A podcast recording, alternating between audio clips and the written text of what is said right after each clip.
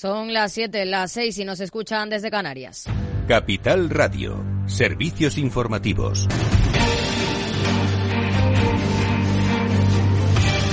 ¿Qué tal? Muy buenas tardes. El Bundesbank no descarta que el Banco Central Europeo vaya a subir de nuevo los tipos de interés en este ciclo alcista, a pesar de que en la última reunión haya decidido frenar las subidas. Joachim Nagel, el presidente del Banco Central alemán, ve riesgos al alza para la inflación por las tensiones geopolíticas en Oriente Medio. Eso en Europa. En Estados Unidos, la Reserva Federal ha iniciado hoy su reunión en la encrucijada entre los buenos datos de la economía y las dificultades del mercado. Julián Coca, responsable de renta variable de Amcor, ha dicho en Mercado Abierto que espera ver a un Jerome Powell con cautela.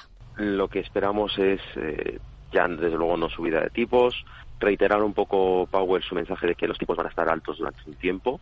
Quizás el mercado está esperando un Powell muy dovish, eh, pero nosotros creemos que no lo, no lo puede ser. Eh, es cierto que estamos empezando a ver signos incipientes de desaceleración en la economía americana y, y lo que hay que destacar es eh, bueno pues que, que todavía no está hecho el trabajo y eso creemos que es lo que va a decir Powell.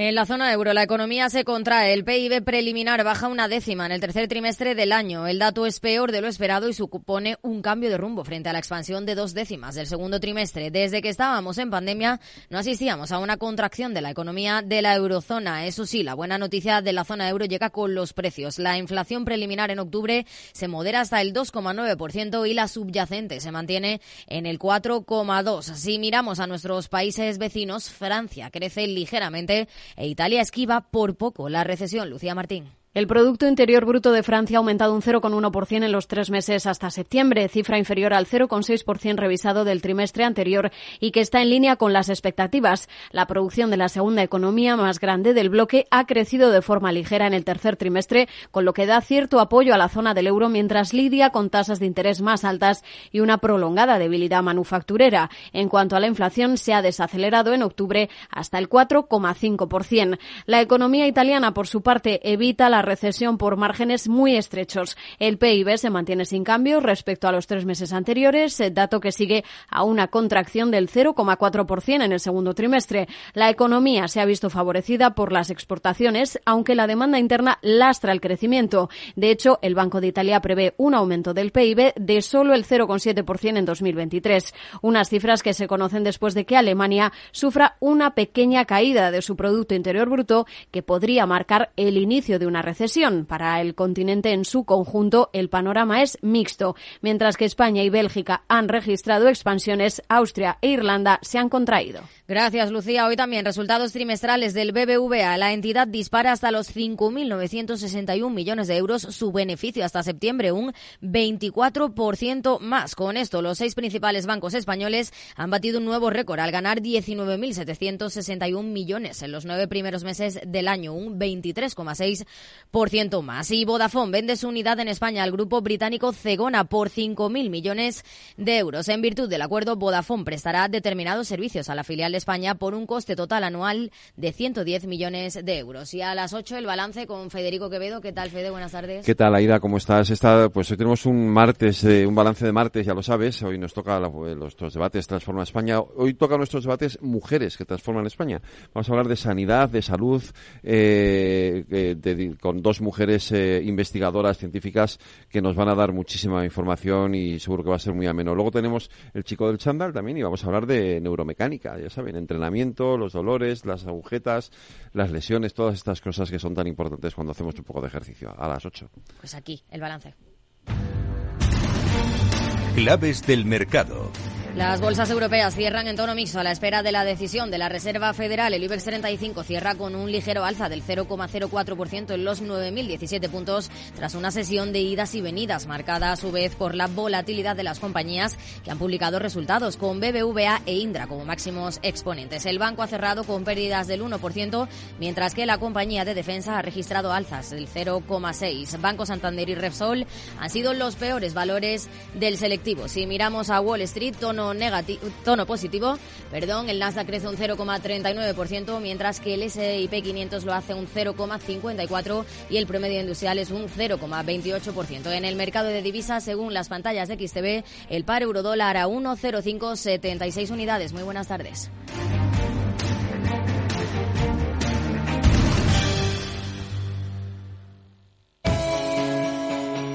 Para profesionales en edad de crecer, Capital Radio.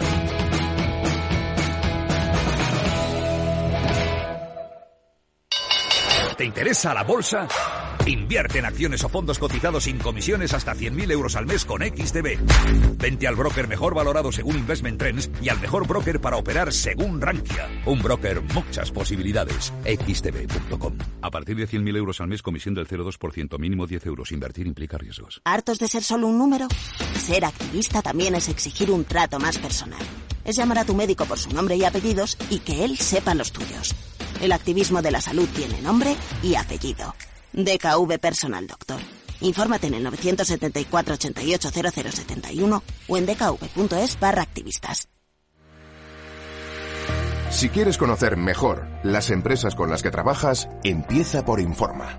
Compruébalo con tres informes gratis, el nuestro para que nos conozcas más y los dos que tú elijas para tu negocio. Solicítalos ya en Informa.es. Informa, líder en información empresarial.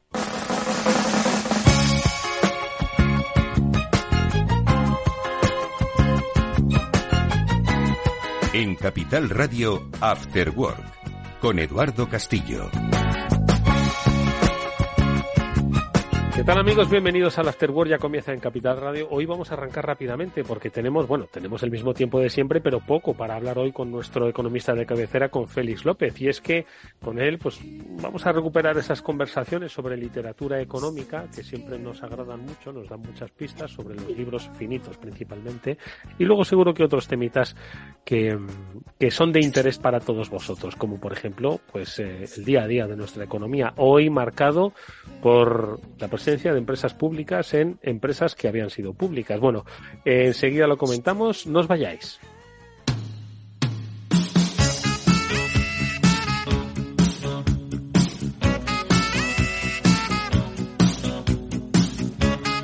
After Work, Capital Radio.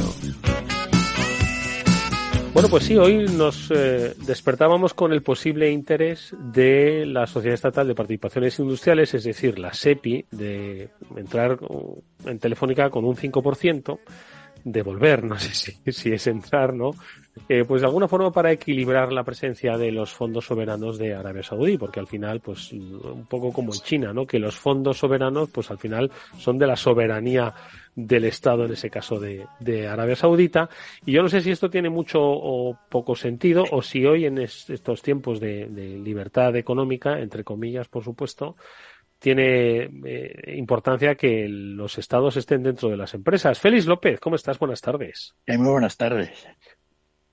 ¿Te ha sorprendido la noticia? Bueno, tampoco es que haya pasado mucho tiempo desde que la, el Estado estuviese en las empresas, 30 años, una cosa así, muy poco más, ¿no? Sí, hubo toda la etapa aquella de, de, de, lo que dices, hace 30 años o incluso algo menos, ¿no? Que, que, bueno, pues en casi todo el mundo, ¿no? Se iba produciendo una etapa de desinversión de, en, en empresas públicas. Y en España, pues básicamente fue cuando además se pasó de una etapa en que estas empresas públicas eran monopolios a una etapa en la cual pues de alguna manera ya había mucha más competencia, ¿no? Y, y por lo tanto es un poco diferente la situación actual, ¿no?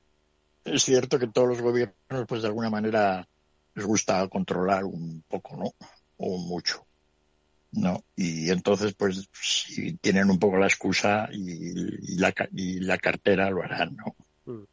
Entonces, pues bueno, no sé qué decirte sobre, sobre este tema, ¿no? Ah, muy rápido, pero en, en realidad, porque cuando uno entra en una empresa es para ganar dinero, sí. ¿no? Que es lo que ha hecho el Fondo Soberano. Ha dicho, bueno, pues aquí en Telefónica seguro que gano, o bien por los dividendos que dan, o porque está en un sector tan puntero que es que, que va, voy a ganar mucho dinero porque va a crecer, ¿no?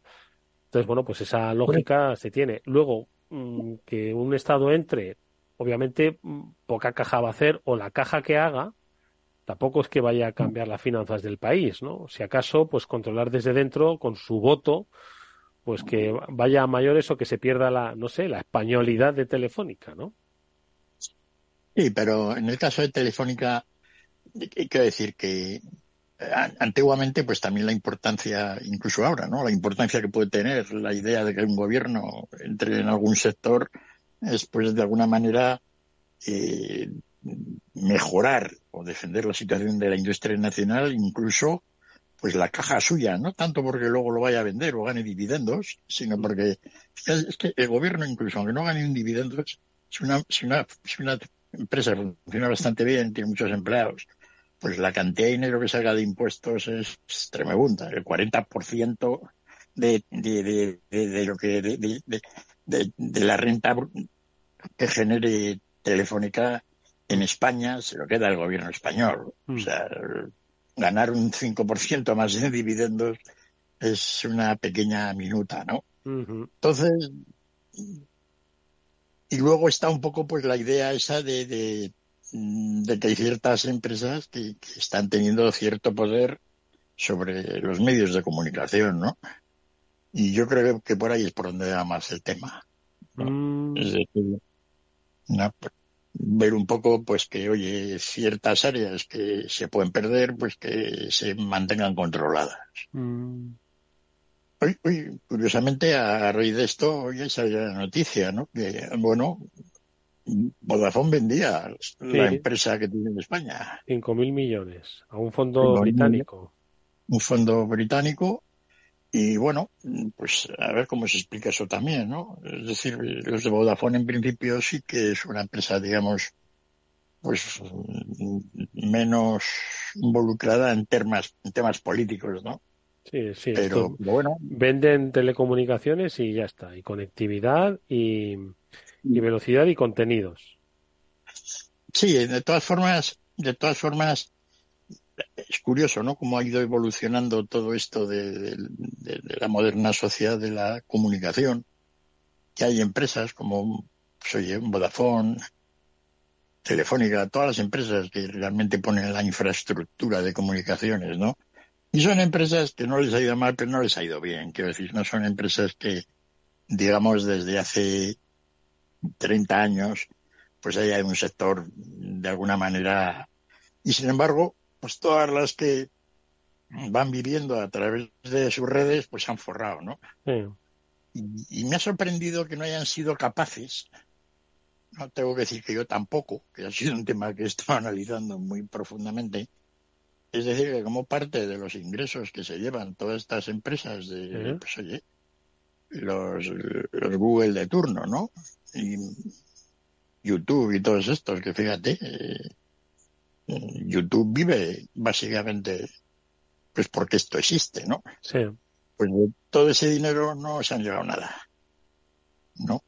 Lo único que les obliga es a hacer más inversiones, a más ancho de banda, más ancho de no sé qué, pero a la larga, pues todo para beneficiar un poco a los demás, ¿no? Y me ha sorprendido que no hayan sido capaces, ¿no? De, de generar alguna idea que básicamente hubiera sido una especie de bloqueo, ¿no? Es decir, cuando pones problemas es cuando ganas dinero. Pero no se les ha ocurrido, ¿no? Y ahí andan, digamos, mm. como, como tema, ¿no? Sí, sí, es la gran reivindicación, ¿no? Ver cómo pasan por caja, ¿no? Cuando utilizan sus autopistas, ¿no?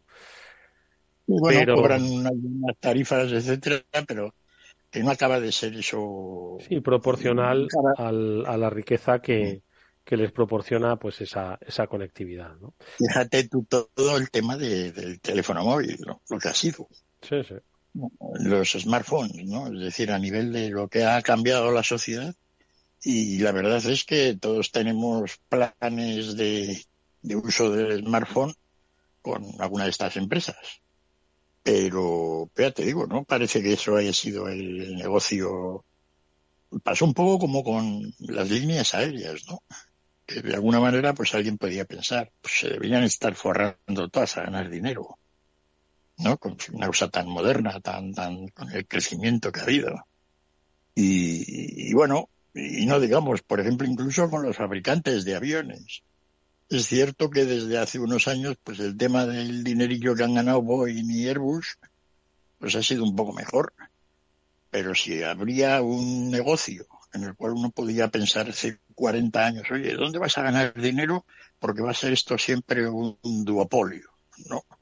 pues dices, la fabricación de aviones. Y sin embargo, pues tampoco. Hay mm. cosas raras, ¿no? Cómo funcionan los mercados. Que, bueno, y el tema este de Telefónica está un poco metido en todo ello, ¿no? ¿Qué va a ser de esto? ¿No? Pues, pues se supone que de alguna manera pues vamos a seguir necesitando todo este tipo de inversiones en infraestructuras, etcétera, y controlar eso pues puede ser importante. Mm. Pues eh, seguro que, que esto eh, ni los libros han podido dar respuesta, ¿no?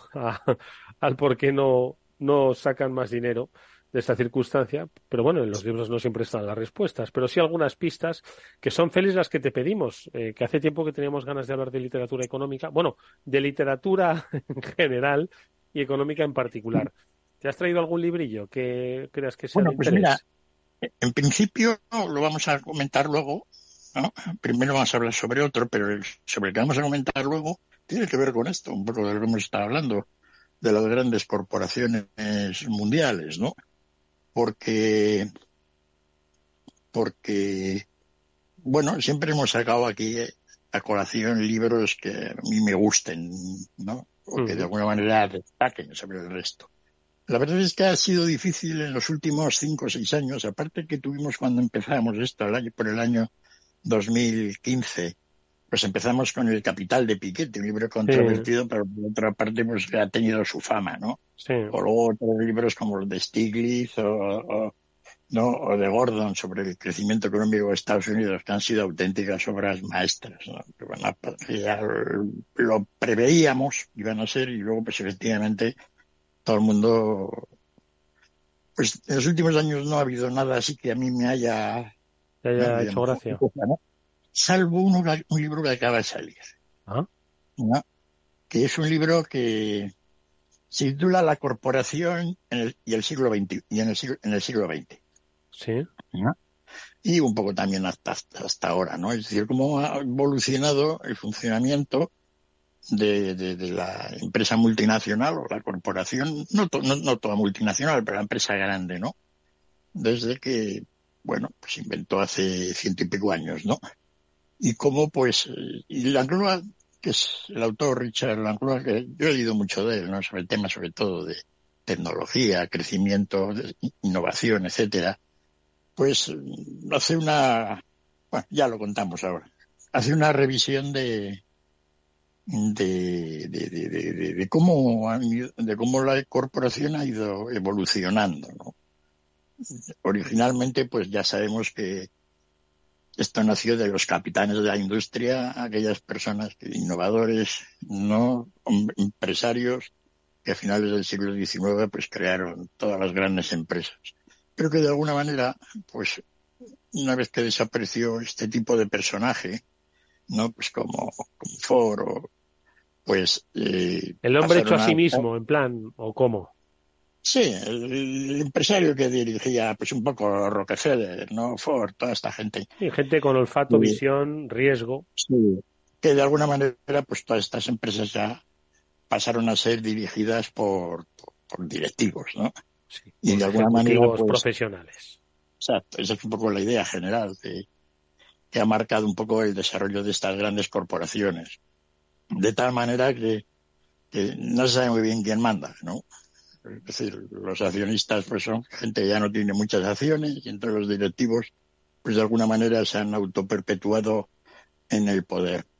Y eso hubo un libro muy famoso eh, que, yo creo que es el libro más famoso de historia de, de, las empresas, ¿no? Que era un libro de Alfred Chandler, que ha sido uno de los grandes, digamos, narradores de, el sistema empresarial americano, ¿no? Mm. Que escribió un librito que se titulaba La mano visible, en 1977, y era una historia pues del capitalismo, cómo se había desarrollado este tipo de corporación así anónima, con divisiones en varios negocios y, y, bueno, pues contaba el hombre cómo se había ido desarrollando desde entonces, ¿no?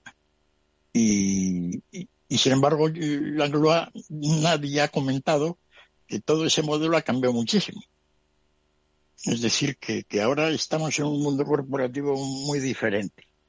Alguien, ¿quién lo diría, verdad? en el sentido de que, de que pues las empresas nos parecen que hacen lo mismo que hacen 50 años. Sí. Pero cuando parece que cambian, luego vuelven a hacer lo mismo que hacían otras hace 50 años. Sí, y sabes que no acabamos de ver ahí. Pero claro, la GULA tiene un punto, ¿no?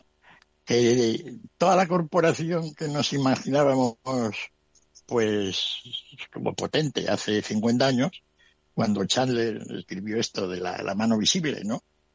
Un poco en contraposición con la mano invisible de Adam Smith, ¿no? Que era un poco el mercado. Pues la mano invisible, pues, organiza los recursos de la sociedad, pues de una manera invisible, ¿no? Cada uno hacemos lo que hacemos y entre todos, pues, pues parece que la sociedad funciona. Y la mano visible es la mano del gerente, la mano del directivo la mano de aquel que planifica dentro de un pequeño mundo controlado por él, que es una gran empresa, pues el funcionamiento de la economía.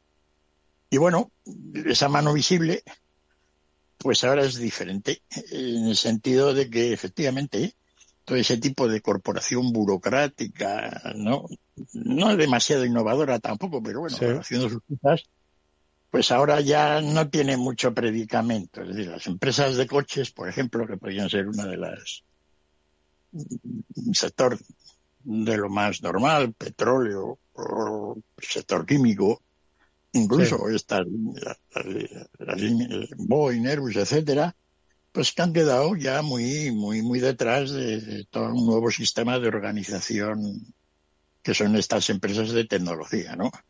y volvemos pues un poco pues eso, a Facebook, a Google y a todas estas, ¿no? Bueno, esta es un poco la idea. Yo, el libro es un libro de mil páginas, casi. O sea que estoy yo con él muy entretenido porque me lo unos cuantos cientos.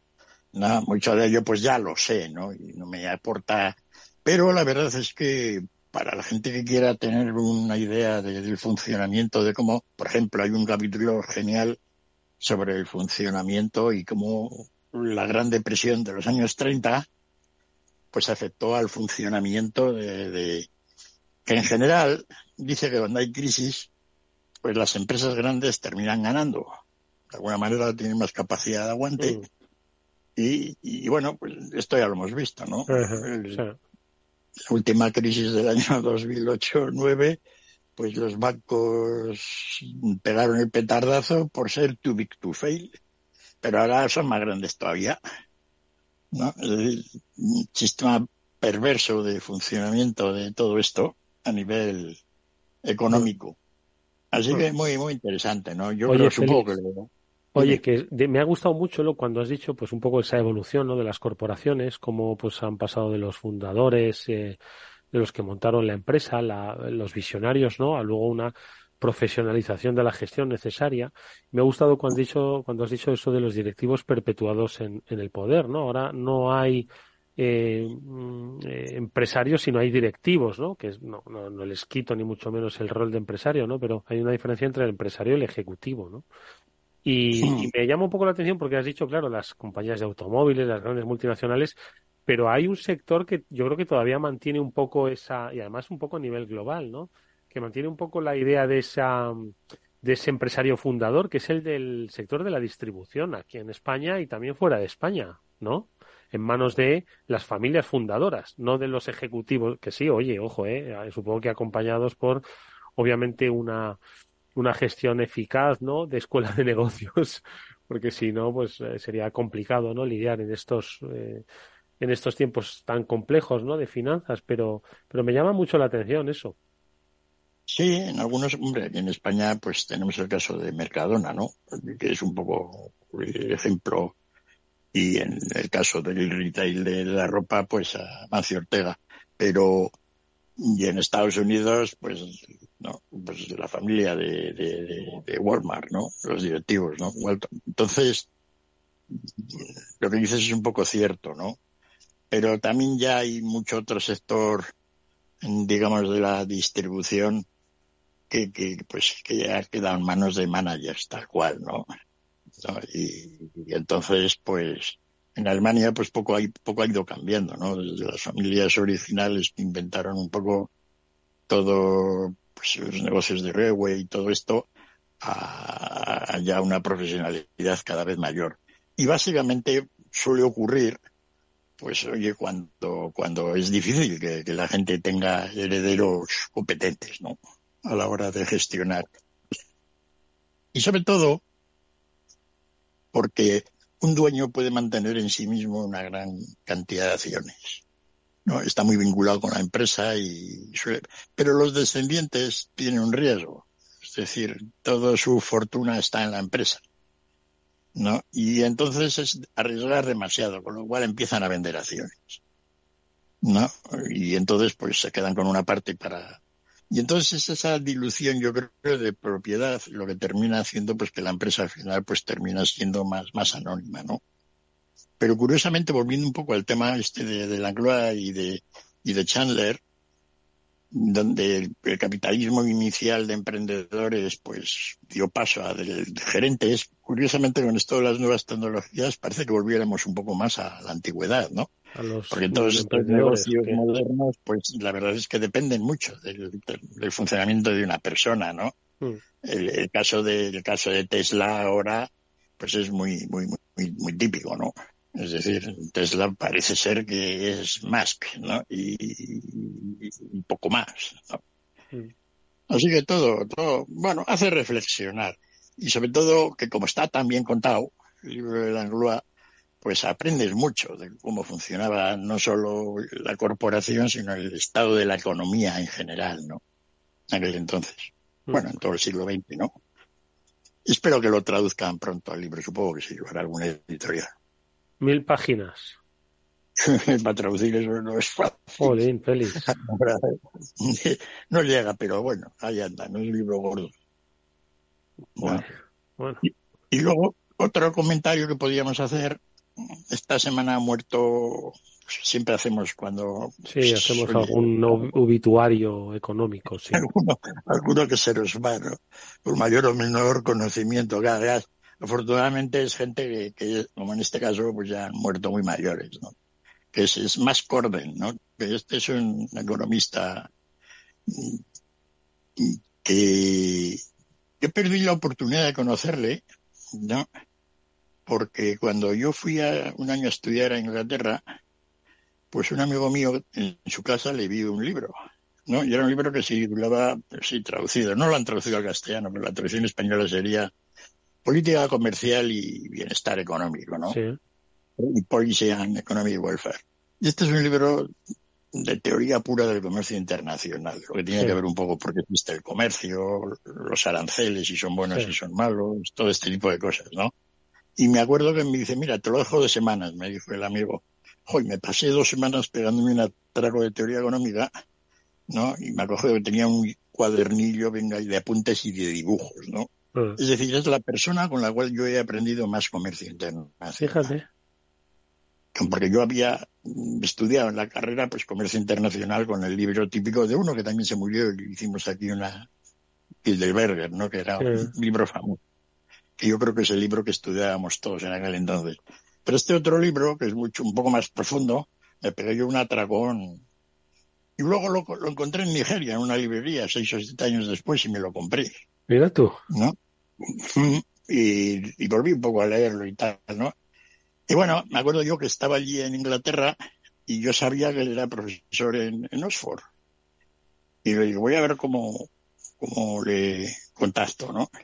Y, había venido a darnos unas conferencias, uno de los dos premios Nobel con el cual he hablado algo, el profesor Hicks, ¿no?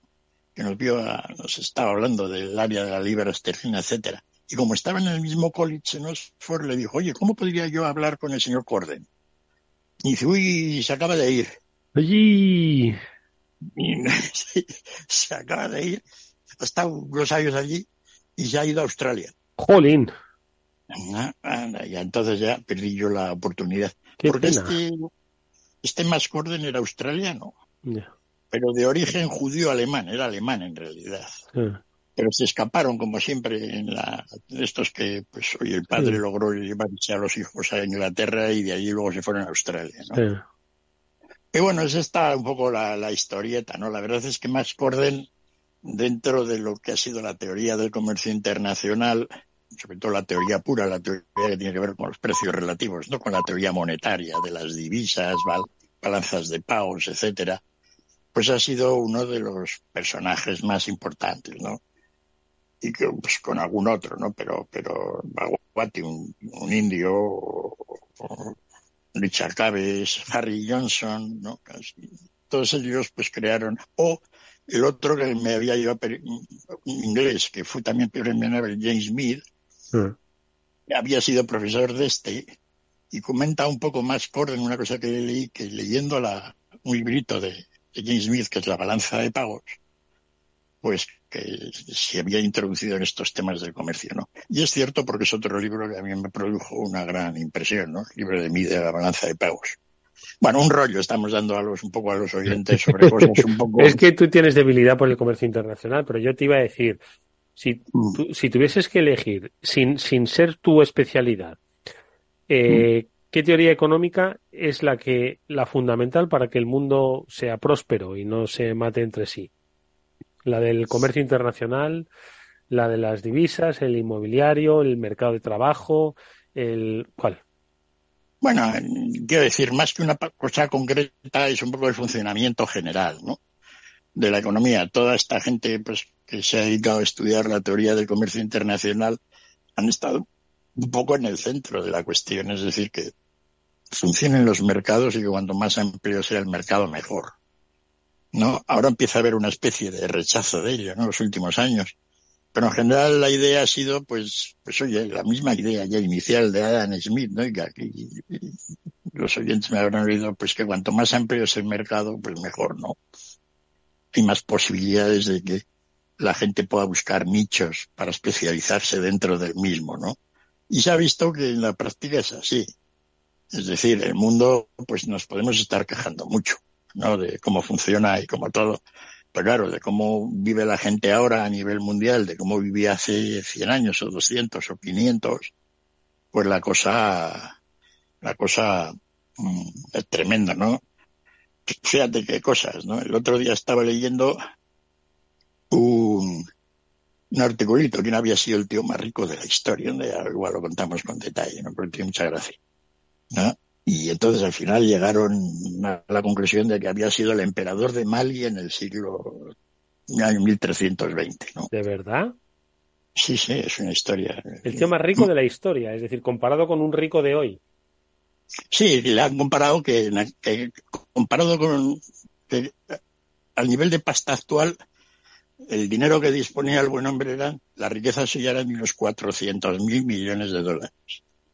Ya hemos visto que... Pues, el sultán de Malí. no se lo puedo creer. Mansa mucha. Y entonces tú miras en Google, el tío más rico de la historia. Pero bien. Te cuente la, la historia del, del Musa este, ¿no? Y entonces, 400 mil millones, pues fíjate, es más del doble de lo que han llegado a tener en la época pues el, pues el mismo Musk o, o Bezos, ¿no? Que llevaron casi a los 200 mil millones. Ahora les ha bajado bastante, ¿no? Porque depende de cómo vaya la acción. Pero, o sea, que un tío de... ¿Y qué tenía este hombre? ¿Tierras, olivos o qué tenía este hombre? Claro, es, es, muy difícil saber exactamente, ¿no? cómo se evalúa la riqueza de uno que es emperador, ¿no? Porque no sabes hasta qué punto pues todo suyo o, sí, no, ¿no? Sí, sí, sí. Este, este, se debe al oro, ¿no? porque él, hizo una excursión, se fue a la, él era musulmán, ya los musulmanes habían quedado con todo el norte ese de África, este era por la zona de Mali, sí, alrededor de Mali, ¿no? Norte de Ghana, Senegal, ¿no? y entonces mm, hizo una excursión a la Meca, claro, había que ir a peregrinar. Sí. Incluso algún antecesor suyo en el imperio pues había de peregrinaje y su hijo también fue. Entonces cargó un montón de camellos, ¿no? Te lo contaremos otro año con más detalle, ¿no? Otro día. Y bueno, pues se fue a la Meca y ya era tanto oro, ¿no? Que, lo regalaba además. El hombre era generoso de por sí. llegó, a, llegó al Cairo y allí vio la pasta al jeque de turno y, su gente pues también se gastó el dinero, con lo cual la plata se fue al carajo. El oro se fue al carajo, ¿no? Y la plata, entonces montó una inflación tremenda, ¿no? Y la gente se enfadó mucho. Y luego fue a la Meca. Pero fíjate que hasta los más ricos se quedan sin dinero. ¿Quién podría decir que el tío más rico del mundo de la historia fue a la Meca y allí se le acabó el dinero? Lo había regalado. Y tuvo problemas para volver, lo pasó muy mal. Madre mía. Qué dispendio de viaje. Bueno, pues este, dices, bueno, pero por un hombre en Mali, pues es el tío más rico de la historia. Y entonces voy a hacer un debunking que diría total. Pues no, este no ha sido el tío más rico de la historia, ni con mucho. En realidad, mm, lo voy a contar que van a dar ganas como de darle limosnas. porque no puede ser que en una sociedad como la que era hace mil años, por decir una cifra, ¿no? 800, 900 años, el hombre más rico fuera de aquella época. Mm. Porque el mundo ha sido un lugar de miseria. Es ahora cuando realmente pues tenemos medios para hacer bien o para hacer mal. Pero el nivel de la riqueza no, no tiene nada que ver, ¿no? Mm. Es decir, cuando comparas que el, el, barco más rico del mundo iba por el océano al cual iban todos los piratas detrás de él y solo había uno al año. ¿no? Era la León de Manila. Pues, ¿y qué valía aquello? Es decir, que eh, tenemos unas ideas un poco muy extrañas de lo que podía ser la, mm. la riqueza en la antigüedad, ¿no? Y bueno, no sé por qué ha salido este tema. Pues no lo sé, pero con él feliz nos vamos a despedir. Pero oye, nos vamos a quedar con la figura del, del, del sultán este de, de Malí, que es una historia, sobre todo de, de, que, de qué hizo en la Meca, madre mía, para, para, para pulirse todo, pero bueno. Un día lo contamos porque, porque es muy ilustrativo a la hora de ver lo que valía el oro, es decir, hacer comparaciones intergeneraciones de riqueza, ¿no? que pues siempre es muy complicado. Un día hablamos de oro. Eso queda, queda dicho. Félix López, es siempre un gusto escucharte. Gracias como siempre, amigo mío. Bueno, saludos a todos. Un abrazo. Nosotros seguimos con el Afterwork. Si inviertes en bolsa y no conoces a XTB, es muy probable que estés pagando de más. Atento con XTB, comprar o vender acciones y ETFs no tiene ninguna comisión hasta 100.000 euros al mes. ¿Vas a seguir pagando comisiones en tus operaciones de bolsa? Eso es algo del pasado. Entra ahora en xtb.com, abre tu cuenta totalmente online y empieza a invertir en tus empresas favoritas sin coste. ¿A qué estás esperando? Ya son más de 500.000 clientes los que confían en XTB. Un broker, muchas posibilidades. xtb.com. A partir de 100.000 euros al mes, la comisión es del 0,2%, mínimo 10 euros. Invertir implica riesgo.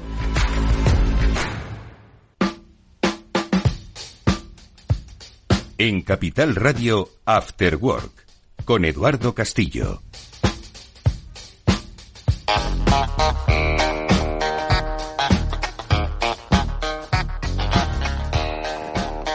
Uno de los temas que más nos interesa, obviamente, es el del mercado laboral y sobre todo de aquellos sectores, aquellos eh, colectivos que eh, pues más se ven desfavorecidos para integrarse en él.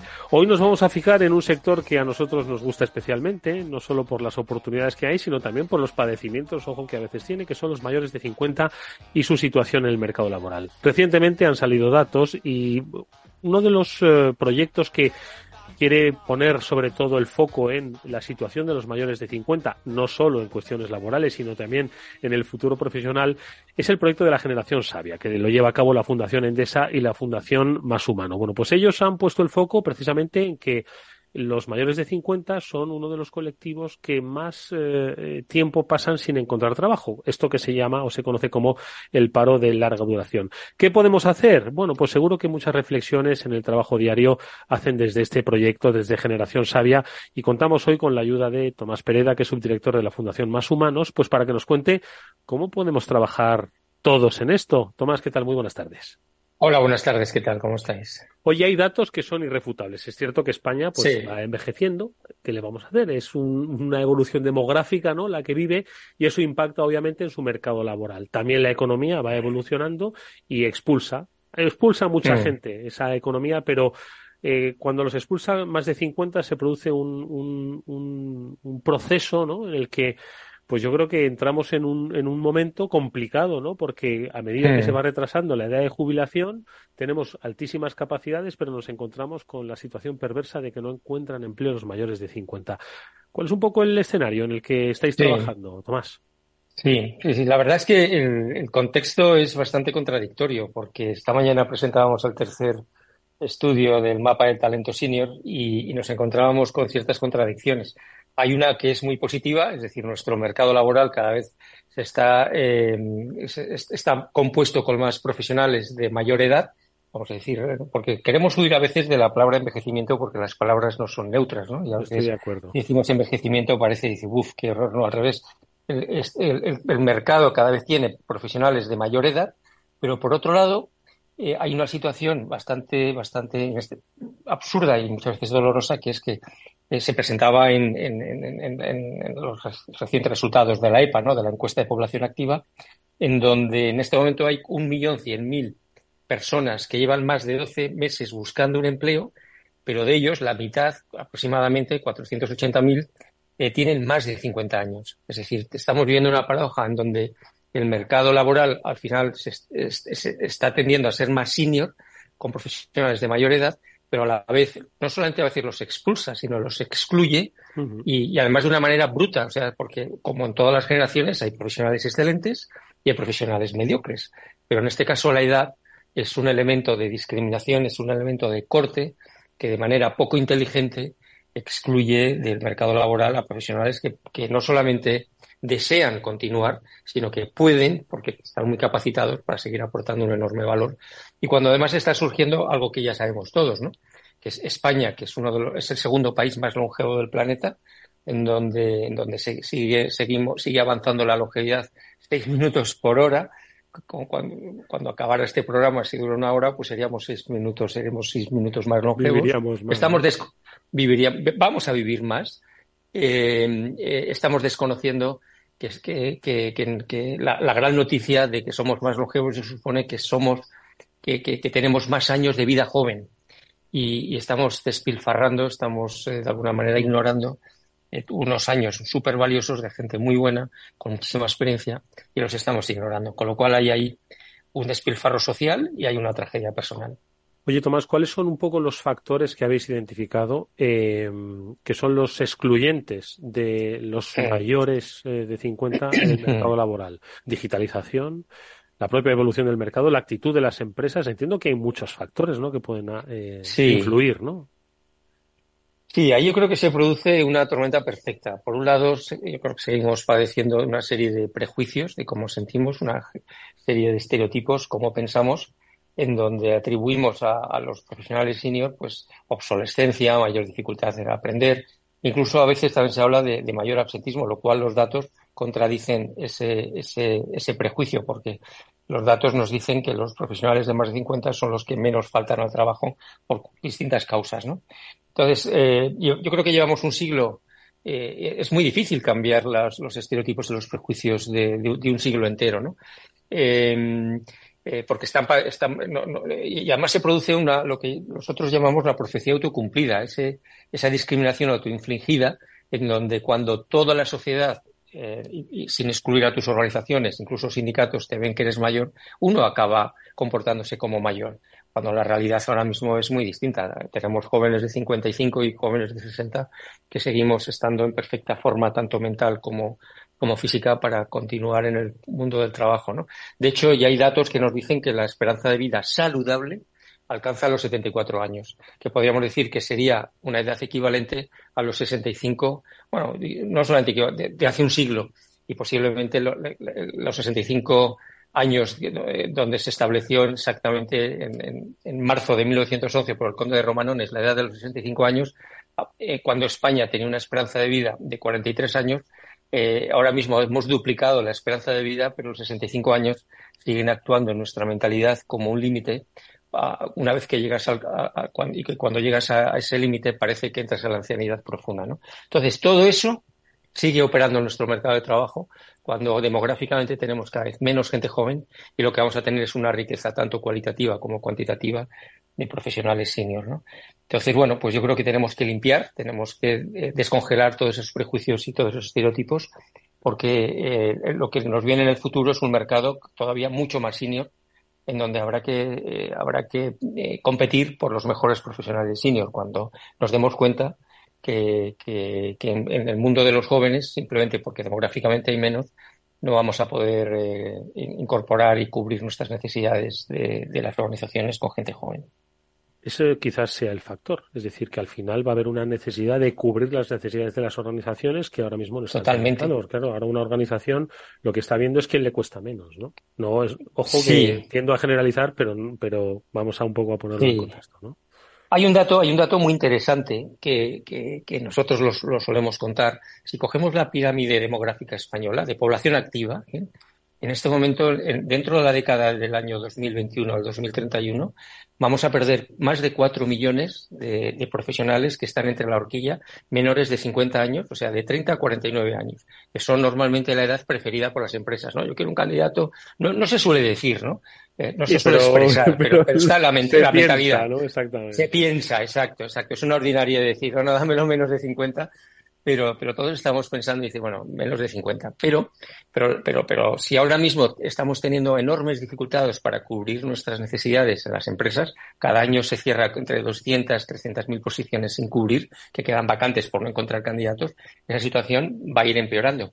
Pero va a empeorar todavía más porque van a desaparecer más de 4 millones de profesionales de población activa en esta década que en este momento tienen entre 30 y 49 años. Pero la gran noticia es que en, en, en la corte de edad entre los 50 y los 67 años van a aumentar más de 2 millones. Con lo cual no tendría sentido empezar a mirar aquellas zonas de nuestro mercado de población activa en donde se va a enriquecer y en donde va a aumentar el número de candidatos, pensando que se va a empobrecer en los menores de 50, al final es un factor de sostenibilidad o de viabilidad, como queramos llamar, para nuestras empresas. Pesquemos donde hay más peces, ¿no? Y donde va a haber más peces y peces más gordos es en los mayores de 50. Oye, Tomás, una última cosa. Eh, es que el, debate tiene para, para muchísimo desarrollo, sin duda alguna. Pero tienen que pasar seis minutos de esperanza de vida.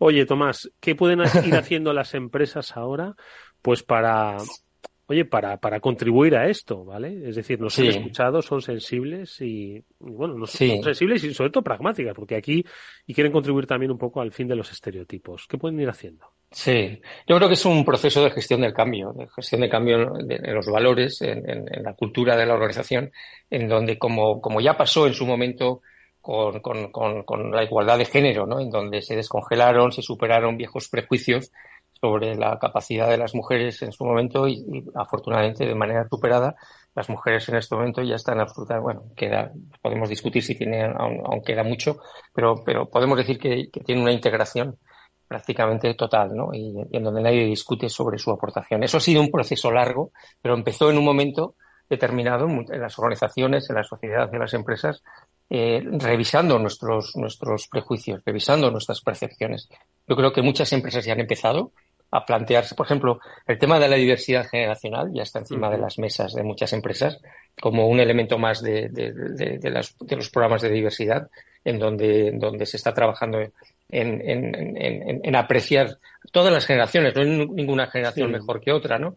Pero, pero muchas, muchas empresas ya han empezado a, a trabajar en la cultura, en, en, cambiar los estereotipos, en cambiar los, superar los prejuicios y empezar a preparar sus entornos para que los, profesionales senior no sean expulsados, no sean excluidos y además se empiece a co-crear segundas carreras.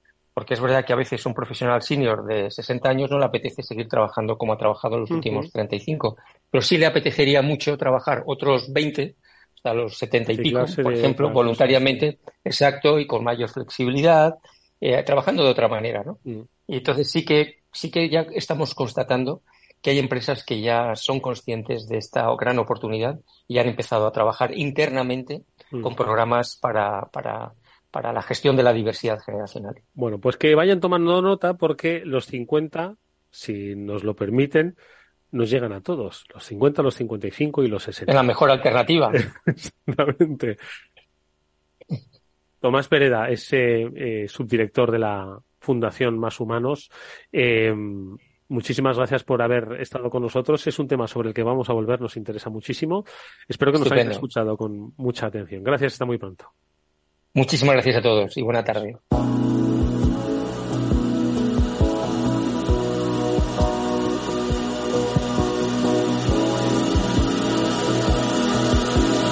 After Capital Radio.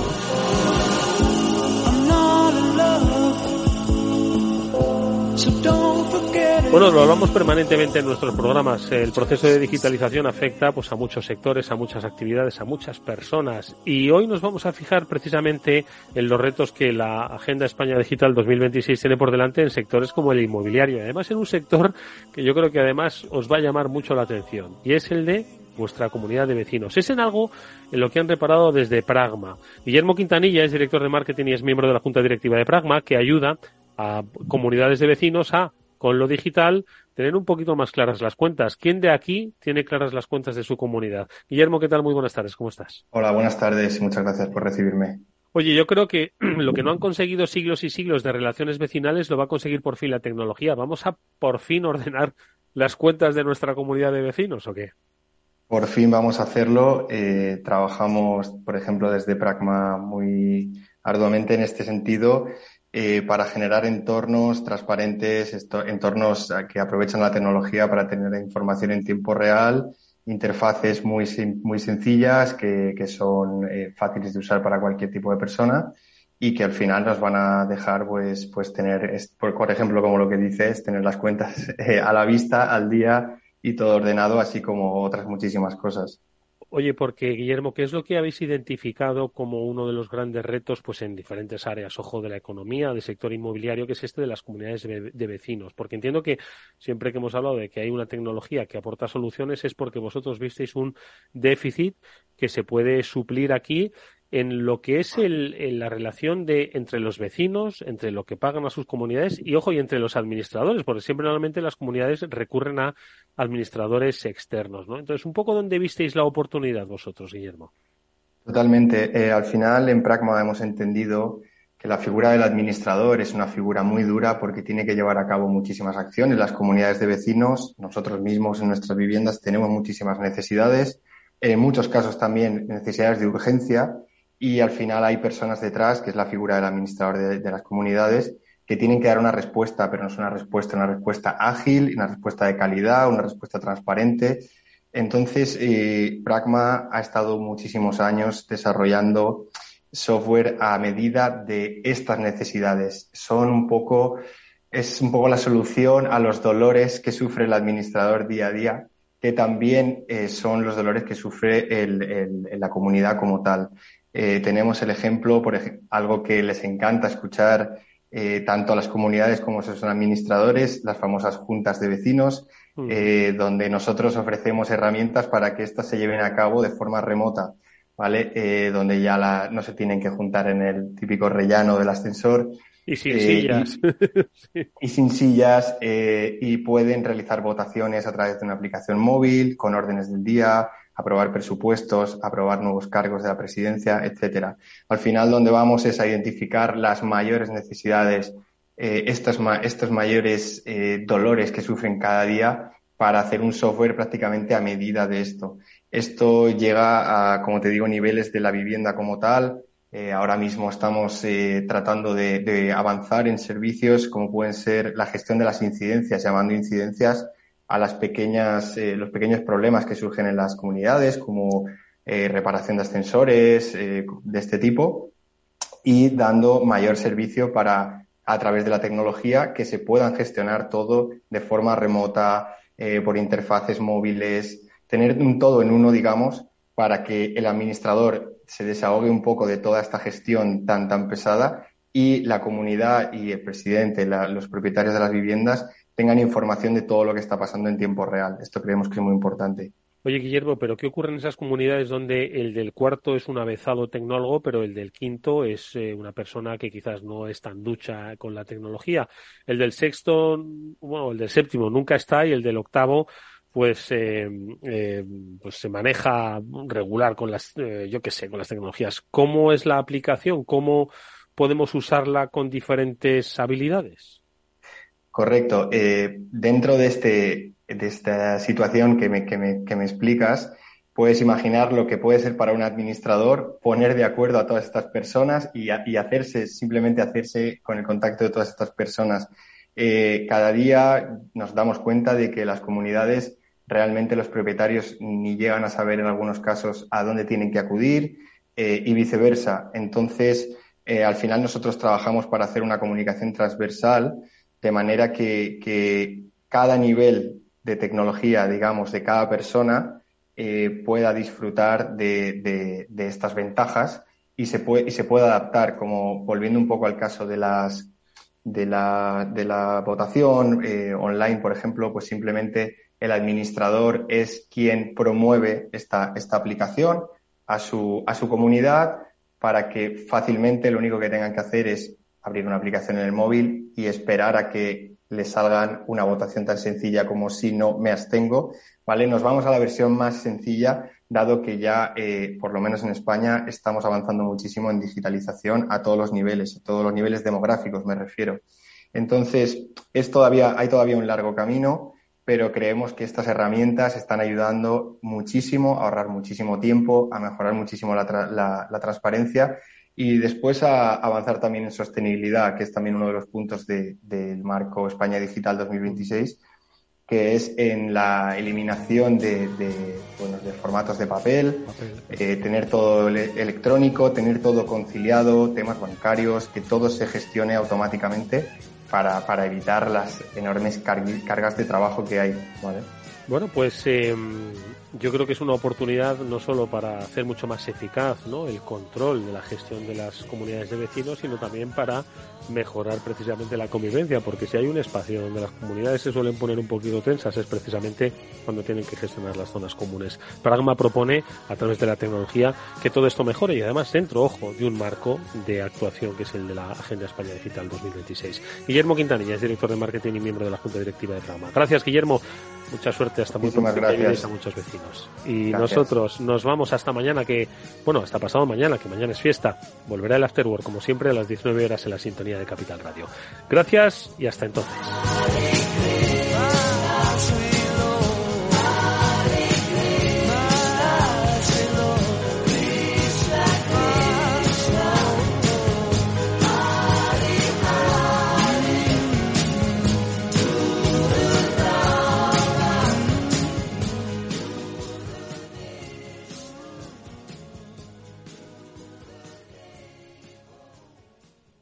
Para personas inquietas, Capital Radio.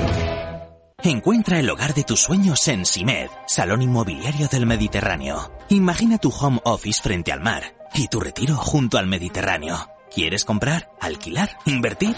Regístrate en simedmálaga.com y ven gratis a descubrir todas las promociones del 16 al 18 de noviembre en Figma, conectados por el Mediterráneo. ¿Qué es ir más allá? Con Arval podrás llegar donde te propongas de la forma más sostenible y desplazarte como y cuando necesites con una oferta de renting sostenible, segura y conectada.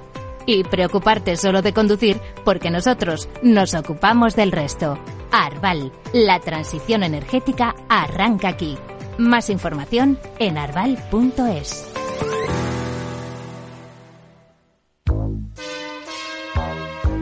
Bueno, la siguiente consulta nos llega desde Bulgaria, desde Sofía, la capital. Julen, buenos días. Muy buenos días, eh, señor Vicente y señor Durante. ¿Sigue usted Capital Radio en Bulgaria? Sí, hombre, lo cojo por internet. ¡Arriba! ¿Eh? Capital Radio traspasa fronteras. Capital Radio sí es lo mejor, ¿eh?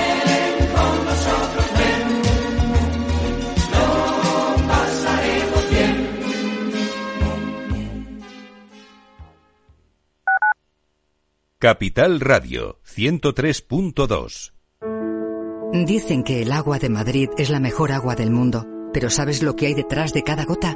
Un gran equipo de profesionales que trabaja para llevar el agua de todos a todas partes, cuidando del medio ambiente y cuidando de ti, porque no solo te ofrecemos la mejor agua, sino también el mejor servicio.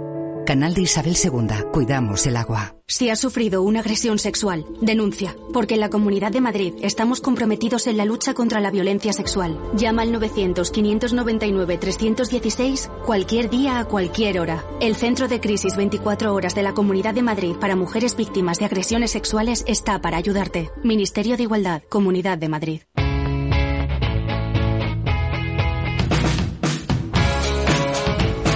La economía despierta. Capital Radio.